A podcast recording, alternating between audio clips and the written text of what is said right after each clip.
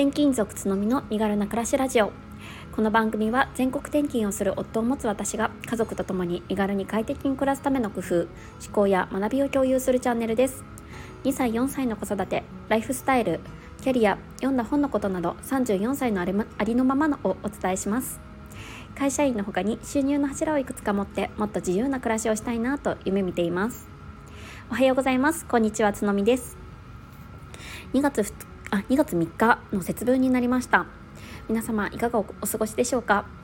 えーと、昨日に続きですねあの人生で2回目の放送になります。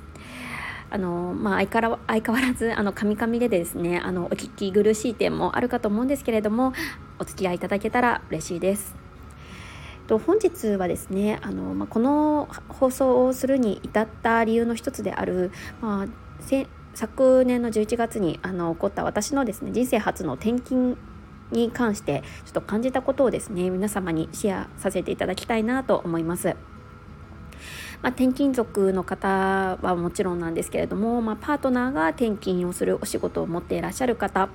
それからこれからですねあの場所を問わずに働いていきたい方などもですね何か考えるきっかけになれたら嬉しいなと思います最後までお付き合いください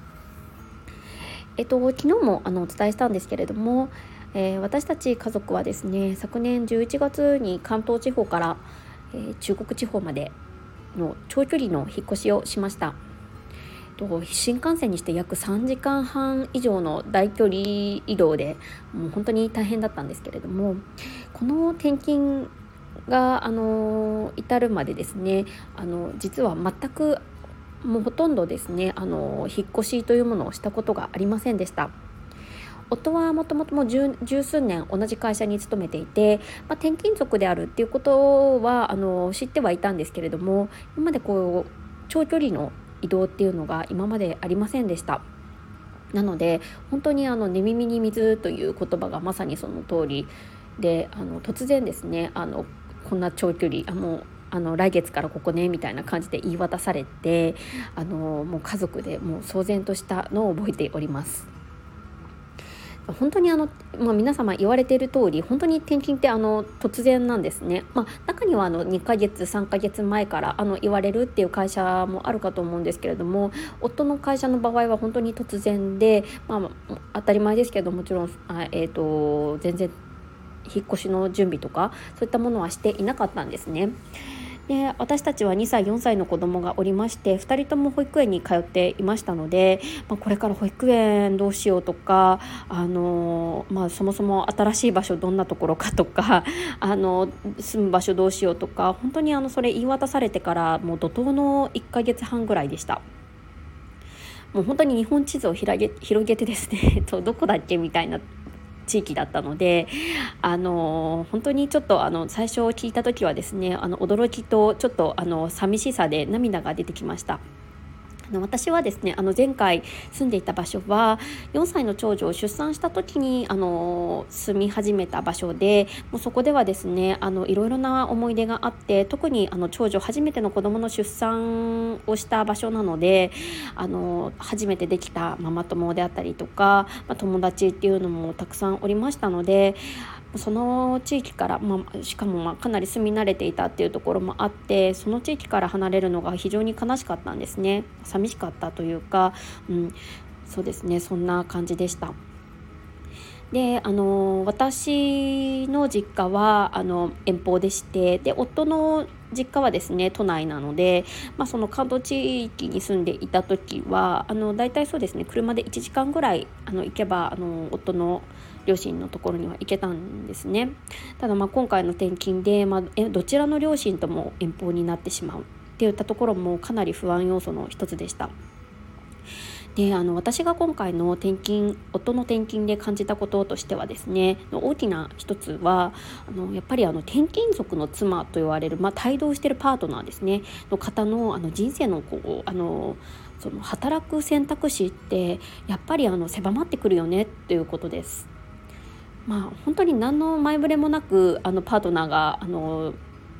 違う場所で働くことになるとなるとですね、まあ、あのもちろん単身赴任っていう選択肢もあるかと思うんですが、まあ、それか、まあ、あのそうですね仕事を辞めて違うその新しい場所で仕事を探すかもしくはそうですねリモートワークにさせてもらうかとか、まあ、選択肢はあるかと思うんですけれども、まあ、いずれにしてももしずっと、まあ、私のようにずっと在宅勤務リモートワークを実施している会社でない限り何かしらのあの処置をしないと今まで通り働けないというような状況になってくるんじゃないかなって思いました。やはりあの仕事ってあの人生の上でかなり大部分を占めることなのであのそんな簡単にはですね決められないことだと思うんですね。でもあの来月から新しい場所に引っ越さないといけないっていうこの事実を目の前にした時にいっぱいやることがあってそういう自分のキャリアとかそういったことってなかなか深く考えることできないと思うんですね。まあ、仕事を辞めるかあ新しい仕事にするかどうするかとかそういったことってそんなあの1ヶ月やそこらであの考えられることじゃないかなというふうに思ったんです。やっぱりあの転勤であの、まあ、引っ越しでやらないといけないことってたくさんありますよね。お子さんがいらっしゃる方であれば、まあ、保育園の、ま退園それから再入園の手続きであったりとか、まあ、あと行政関係の手続きはもちろんですしあと住む場所あのマンションやアパートどこに住むかっていったところも全てやらなきゃいけません。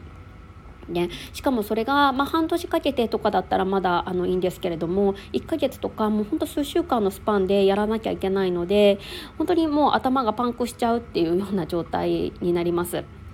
で私の場合は、まあ、夫がですね転勤のパターンですので、まあ、夫は当たり前ですけど本当忙しくなるんですね。まあ、前職あその前職じゃないあの前働いていたあのその支店の人たちに挨拶回りをしたりですとか新しい支店の人たちに、まあ、また挨拶をしたりですとか、まあ、本当にあの 飲み会続きになったりとかしてですね本当にあの夫とゆっくり話せる時間っていうのもなかなかなくなっていました。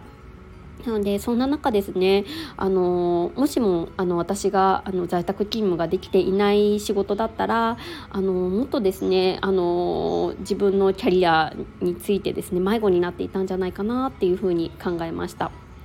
でこの時に思ったのが、まあ、あの本当にですねあの在宅勤務ができればいいとかそういうわけではなくってやっぱりどんな状況になってもその人その人がやっぱり柔軟に対応できる仕事っていうのを何か持っていることで安心材料の一つになるよなということですね。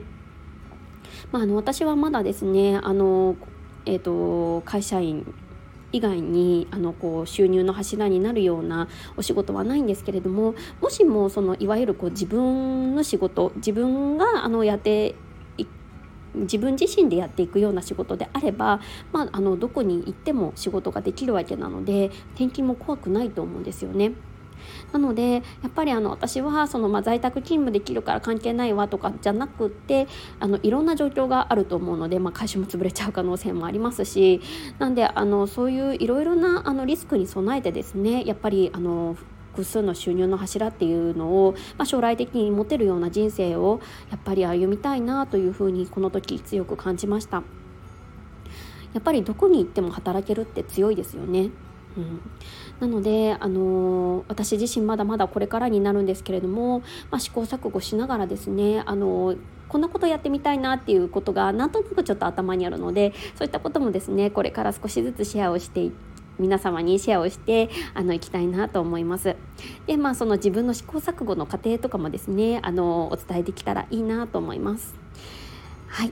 今日はこんなところでしょうか。はいまだまだ寒い日が続きますが皆様お体ご自愛してあの素晴らしい一日にされてください。今日はあのこの辺で失礼します。それでは。